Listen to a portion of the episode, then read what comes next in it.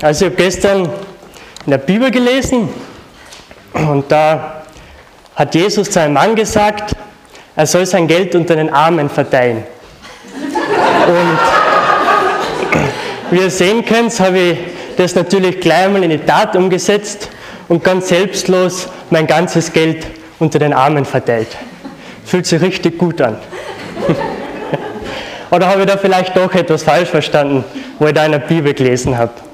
Also ich tue das Geld jetzt mal weg, bevor die zyprischen Banken kommen und mir 10% davon wegnehmen. Also da habe ich vielleicht doch etwas falsch verstanden in der Bibel. Und in dem Text, den wir heute lesen, ähm, sagt Paulus etwas, das man vielleicht auch ein bisschen falsch verstehen kann. Und zwar in Apostelgeschichte 17 sagt er, keinem von uns ist Gott fern. Wenn wir diese Aussage einfach so stehen lassen, keinem ist Gott von uns fern, ohne den Zusammenhang zu betrachten, dann ist das eigentlich schon eine schwammige Aussage. Keinem ist Gott von uns fern. Darüber lässt sich eigentlich viel diskutieren, viel philosophieren. Man kann zu dem Schluss kommen, Gott ist eh überall zu finden. Es gibt ganz viele Wege zu Gott. Aber das Ziel der Predigt soll heute sein, dass man diese Aussage von Paulus und den ganzen Zusammenhang verstehen. Und den lesen wir in Apostelgeschichte Kapitel 17, die Verse 16 bis 34.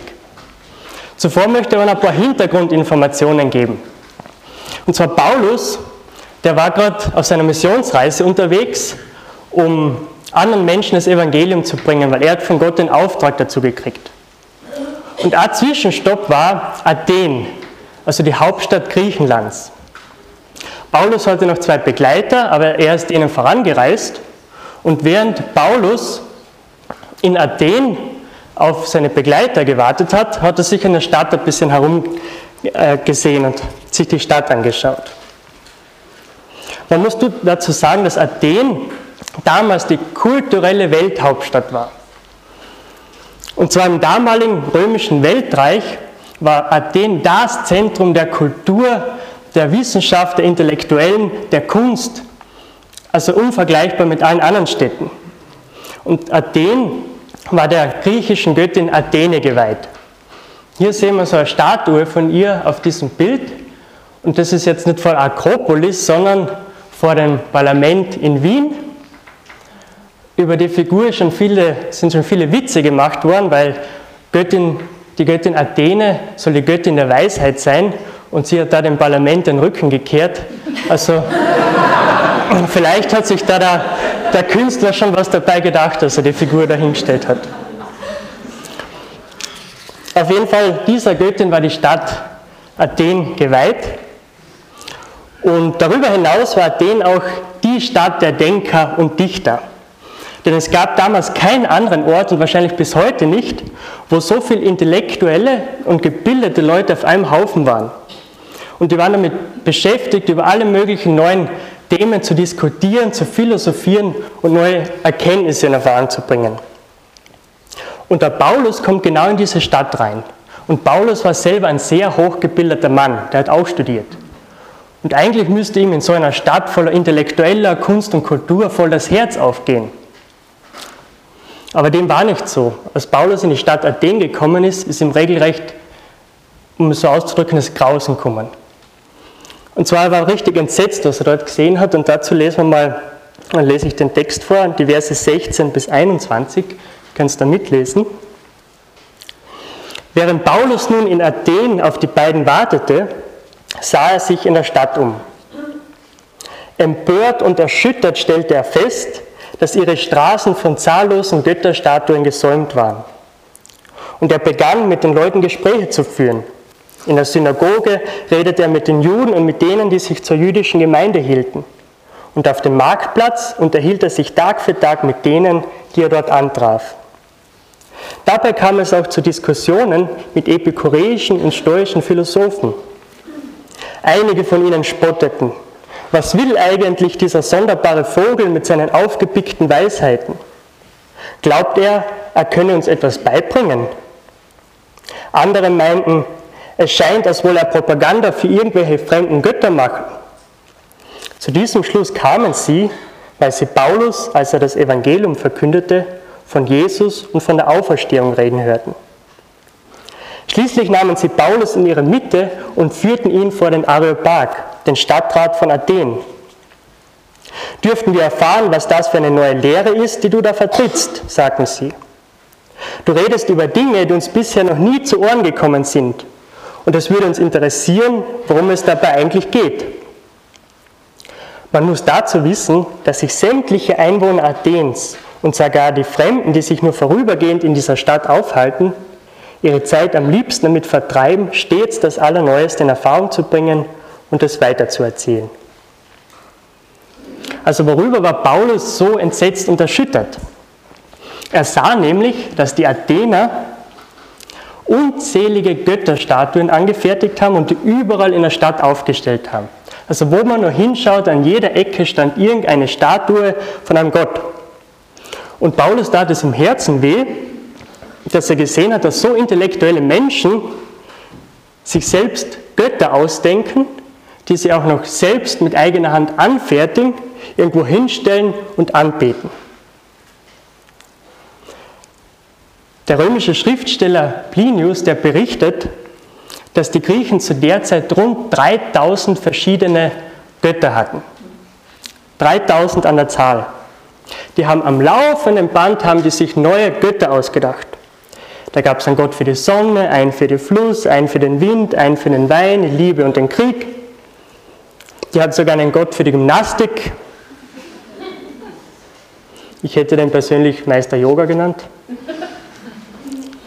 Die hat einen Gott für die Musik und sogar einen Gott der Diebe. Nebenbei bemerkt war der Gott der Diebe auch gleichzeitig der Gott der Kaufleute und Händler. Also blöd war ich nicht. Es war definitiv eine praktische Kombination. Und der damalige römische Satiriker, einer davon sagte, dass es in Athen leichter ist, einen Gott zu finden als einen Menschen. Das mag jetzt lustig klingen, aber im Grunde genommen ist es ja traurig. Und Paulus war davon auch tief betroffen, dass die Athener, die so nach Erkenntnis strebten, die wichtigste Erkenntnis im Leben nicht hatten, nämlich die Erkenntnis über den lebendigen Gott, über den wirklichen Gott. Und dass dieser Gott jeden einzelnen von uns geschaffen hat und uns bedingungslos liebt. Diese Erkenntnis hatten sie nicht und das tat dem Paulus weh. Stattdessen haben die sich Götzenbilder gemacht und ihr Vertrauen darauf gesetzt, auf irgendwelche Statuen. Das war jetzt vor rund 2000 Jahren bei den Griechen aber das Schlimme ist, es hat sich bis heute eigentlich nichts geändert. Es ändern sich eigentlich nur die Götter, die man sich ausdenkt. Es kann in verschiedenen Religionen sein. Wenn ihr glaubt, dass die Athener mit ihren 3000 Götter Spitzenreiter sind, dann täuscht man sich auch. Aber wenn man sich mit dem Hinduismus ein bisschen genauer auseinandersetzt, kommt man drauf, dass die derzeit 330 Millionen verschiedene Götter zählen. Vielen Spaß bei der Gebetszeit. Und als ich mit meiner Freundin in Japan war, da haben wir viele Tempelanlagen besichtigt und haben selber sehen müssen, wie sich Leute wirklich vor irgendwelchen bronzenen Statuen niedergeworfen haben. Überall konnte man so Talismane kaufen, die einem Glück bringen. Der eine hilft dir beim Studium, der andere bei der Arbeit, den anderen kannst du ins Auto legen, dann baust du keinen Unfall. Und das wirklich Skurrilste, was ich in Japan gesehen habe, und das ist jetzt echt kein Scherz, das war der goldene Haufen, der goldene Kothaufen. Das ist das Bild davon. Der letzte Schrei in Japan soll einem Glück und Geld im Leben bescheren. Naja, wenn das rein im Gold wäre, klappt es mit dem Geld vielleicht noch. Aber ob der Glück verspricht, weiß ich nicht so ganz. Also der Mensch ist erfinderisch beim Ausdenken von Götzen. Und in unserer Gesellschaft ist es oft nicht anders. Da liest man lieber ein Horoskop, anstatt sich zu Gott zu wenden und zu fragen, wie er sich das Leben vorgestellt hat. Da fragt man Gerda Rogers, bevor man in der Bibel liest. Man setzt sein Vertrauen auf irgendwelche Glücksbringer oder Heilsteine oder auch auf andere Dinge. Götzen können ganz unterschiedliche Bilder haben, wie zum Beispiel das Geld. Wenn man darauf sein Vertrauen setzt, kann genauso Geld ein Götze sein. Und heute habe ich in der kleinen Zeitung einen wirklich tollen Leserbrief gelesen. Es ging eben um diese Situation in Zypern. Und da sagte einer, dass das derzeit mit dem Geld so eine skurrile Situation ist. Und zum Schluss meint er dann, hat er Jesus zitiert, der gesagt hat, man kann nur einem Herrn dienen, entweder Gott oder dem Geld. Und dann hat er zum Schluss gesagt, er denkt, es ist besser auf Gott zu vertrauen, weil der geht wenigstens nicht zugrunde. Und fand ich einen super Leserbrief und genau das ist es. Wir Menschen setzen unser Vertrauen auf irgendwelche Dinge und was ist, wenn wir das letztendlich verlieren? Was bleibt am Ende? Aber Gott bleibt für immer, Gott ist ewig, der lässt einem nicht im Stich. Und wieso hat man eigentlich solche Götzen? Meine, ist ganz einfach, die kann man, wenn man immer braucht, in die Ecke stellen, man kann einen hernehmen, der ihm gerade zur Lebenssituation passt. Man kann so einen Götzen kontrollieren, man hat es im Griff. Bei Gott ist es anders, Gott hat man nicht im Griff. Deswegen tun sich die Leute mit Gott schwer. Man tut sich schwer, Gott sein Leben anzuvertrauen, weil ein Götze kann in nur einen bestimmten Lebensbereich beeinflussen. Bei Gott aber hat das Konsequenzen auf alle Lebensbereiche. Und es hat in meinem Leben eine Zeit gegeben, wo ich auf so Dinge vertraut habe. Also ich habe selbst in meiner Schulzeit viel so Steine mit mir rumgetragen, die hatte im Federpinal drin und habe darauf vertraut, dass die mir bei der Prüfung helfen, Glück bringen und dass ich mit diesen Steinen die Prüfung schaffe. Deswegen verstehe ich so ein, so ein Denken und so ein Verhalten, weil man es oft nicht besser weiß. Und deswegen bin ich froh, dass ich einmal dazugekommen bin, in der Bibel zu lesen und zu sehen, da ist etwas mehr, da ist ein lebendiger Gott, der allmächtig ist, der mich nicht im Stich lässt und der möchte für mich sorgen. Und der gibt auch Hoffnung über den Tod hinaus. Das kann kein Stein geben. Und der goldene Hundehaufen sich auch nicht. Und Paulus kannte Gott auch. Jesus ist diesem Paulus begegnet. Und deswegen hat Paulus, ohne zu zögern, angefangen mit den Leuten in Athen Gespräche zu führen über Gott und ihnen von Jesus zu erzählen. Und es hat nicht lange gedauert, dass sich das überall in der Stadt herumgesprochen hat und wirklich für Aufregung gesorgt hat. Es ging schlussendlich so weit, dass Paulus vor den Stadtrat von Athen geschleppt wurde, weil die wollten sich auch anhören, was der Paulus da so in der Stadt verzapft. Und das bringt mich nun zum ersten Teil der Rede von Paulus, das lesen wir dann in Versen 22 bis 23. Da trat Paulus vor die Ratsmitglieder und alle anderen, die zusammengekommen waren, und begann. Bürger von Athen, ich habe mich mit eigenen Augen davon überzeugen können, dass ihr außergewöhnlich religiöse Leute seid. Als ich nämlich durch die Straßen eurer Stadt ging und mir eure Heiligtümer ansah, stieß ich auf einen Altar mit der Inschrift für einen unbekannten Gott. Ihr verehrt also ein göttliches Wesen, ohne es zu kennen. Nun gerade diese euch unbekannte Gottheit verkündige ich euch. Wie wir lesen können, stand tatsächlich in Athen neben diesen Tausenden von Sockeln mit Statuen drauf ein Sockel mit der Inschrift für einen unbekannten Gott. Da fragt man sich, wieso haben das die Athener gemacht? Aber es ist eigentlich ganz logisch. Nur wenn man schon ungefähr 3000 Götter hat, könnte es ja unter Umständen passieren, dass man den einen oder anderen vergessen hat. Und aus Angst, dass der, den man vergessen hat und dass der jetzt sauer ist, man hat die vergessen auf mich, dass der die dann bestraft.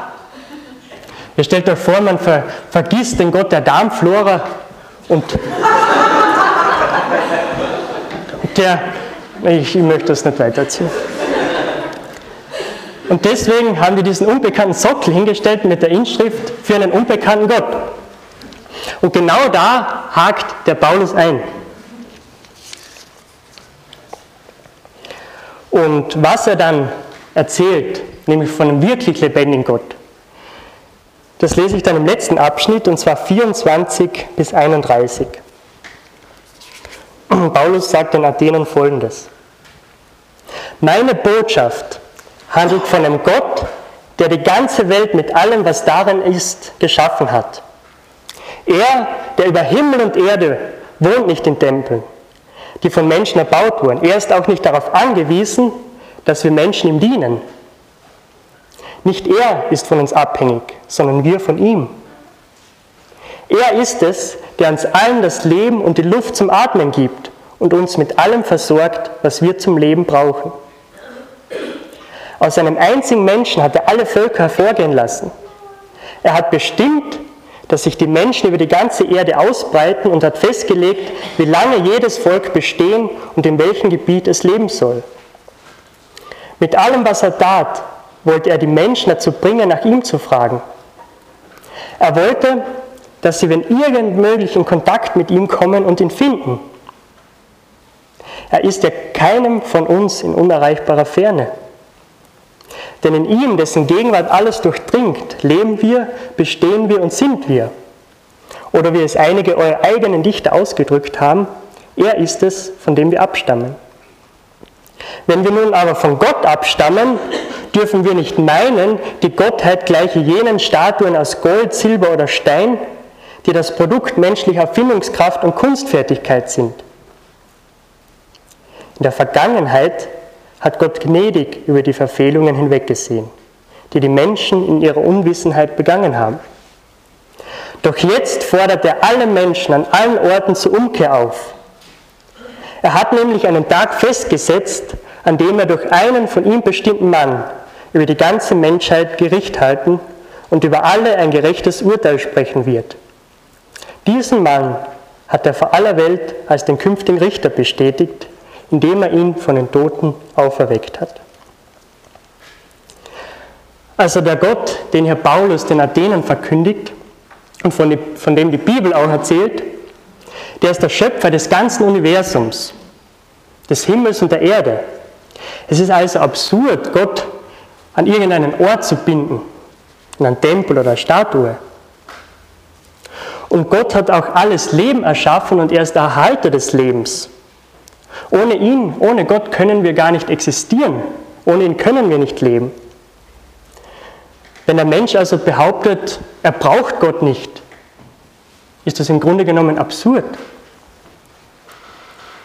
Das erinnert mich an einen Dialog von einem Zwillingspaar im Leib der Mutter.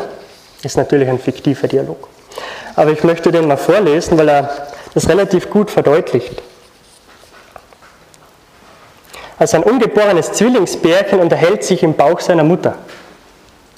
Sag mal, glaubst du eigentlich an ein Leben nach der Geburt? fragte der eine Zwilling. Ja, auf jeden Fall. Hier drinnen wachsen wir und werden stark für das, was draußen kommen wird, antwortete der andere Zwilling. Ich glaube, das ist Blödsinn, sagte der erste. Es kann kein Leben nach der Geburt geben. Wie sollte das denn bitte schön aussehen? Ja, so ganz genau weiß ich das auch nicht, aber es wird sicherlich viel heller als hier sein. Und vielleicht werden wir herumlaufen und sogar mit dem Mund essen. So einen Unsinn habe ich ja noch nie gehört. Mit dem Mund essen. Was für eine verrückte Idee. Es gibt doch die Nabelschnur, die uns ernährt. Und wie willst du herumlaufen? Dafür ist die Nabelschnur viel zu kurz. Doch, es geht ganz bestimmt. Es wird eben alles nur ein bisschen anders. Du spinnst. Es ist noch nie einer zurückgekommen von nach der Geburt. Mit der Geburt ist das Leben zu Ende. Aus. Ich gebe ja zu, dass keiner weiß, wie das Leben nach der Geburt aussehen wird. Aber ich weiß, dass wir dann unsere Mutter sehen werden und sie wird für uns sorgen. Mutter? Du glaubst doch wohl nicht an eine Mutter. Wo ist sie denn bitte? Na hier, überall um uns herum. Wir sind und leben in ihr und durch sie. Ohne sie könnten wir gar nicht sein. Quatsch. Von einer Mutter habe ich ja noch nie etwas bemerkt, also gibt es sie auch nicht. Doch, manchmal, wenn, ganz, wenn wir ganz still sind, kannst du sie singen hören oder spüren, wenn sie unsere Welt streichelt.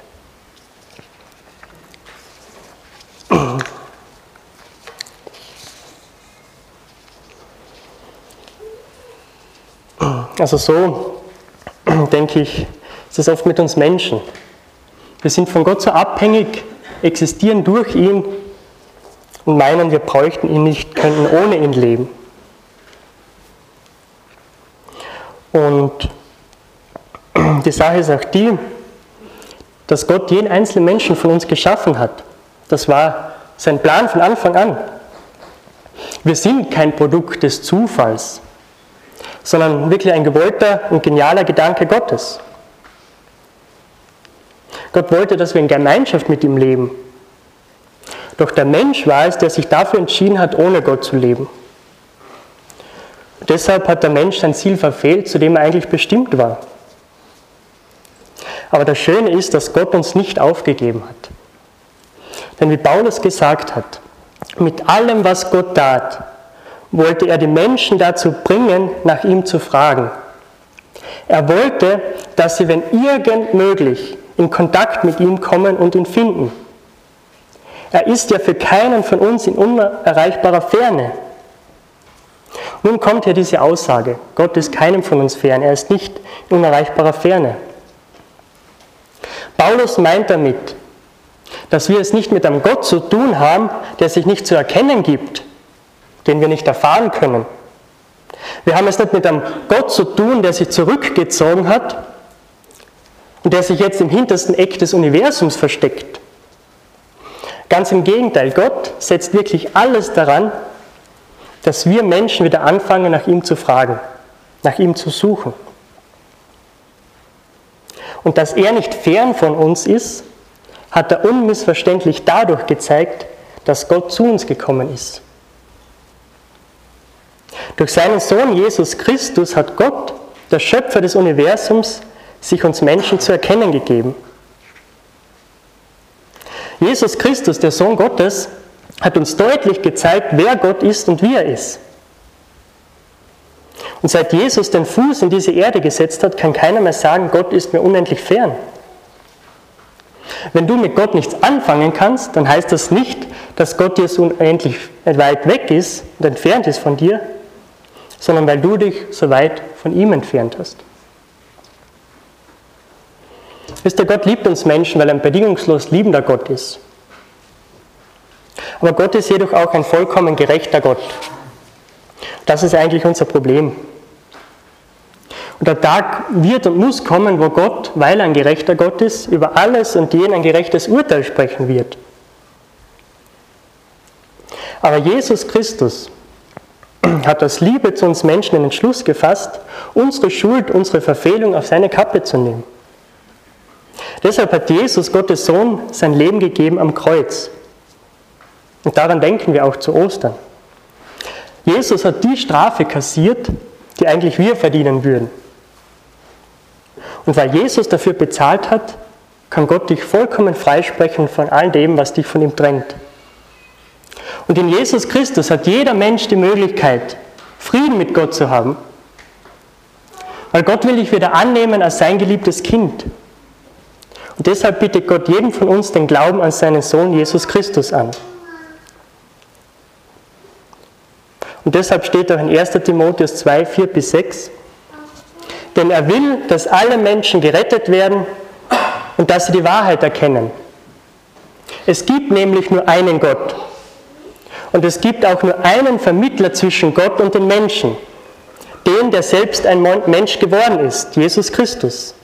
Er hat sein Leben als Lösegeld für alle gegeben und hat damit zu der von Gott bestimmten Zeit den Beweis erbracht, dass Gott alle retten will. Nach dieser Botschaft von Paulus dann vor dem Stadtrat von Athen gab es natürlich Reaktionen von den Zuhörern. Und zwar in den Versen 32 bis 34 und dem Ende von dem Text, um den es heute geht. steht nun, als Paulus von der Auferstehung der Toten sprach, brach ein Teil der Zuhörer Gelächter aus. Und andere sagten, über dieses Thema wollen wir zu einem anderen Zeitpunkt mehr von dir erfahren. Damit endete die Anhörung und Paulus verließ die Ratsversammlung. Doch einige Leute schlossen sich ihm an und kamen zum Glauben. So zum Beispiel Dionysius, ein Mitglied des Stadtrats und eine Frau namens Damaris. Und es gab noch andere, die zusammen mit diesen beiden an Jesus glaubten. Also es gab drei verschiedene Personengruppen. Diejenigen, die über Paulus und seine Botschaft gelacht und gespottet haben. Diejenigen, die gesagt haben, ja, war nett, vielleicht ein andermal mehr. Aber auch ein paar, die über diese Botschaft nachgedacht haben und einen Anfang gemacht haben mit Gott. Die Frage ist, zu welcher Personengruppe gehörst du, wenn du so eine Botschaft hörst? Gott ist auch dir nicht fern. Das stimmt. Aber es liegt an dir, ob du dich ihm zuwendest oder nicht. Und falls du bereits Jesus Christus in deinem Leben als Herrn angenommen hast, dann möchte ich dich ermutigen zum Schluss. Du kannst dir sicher sein, dass Gott dir näher ist, als du glaubst. Er ist alle Zeit bei dir und lässt dich nie allein.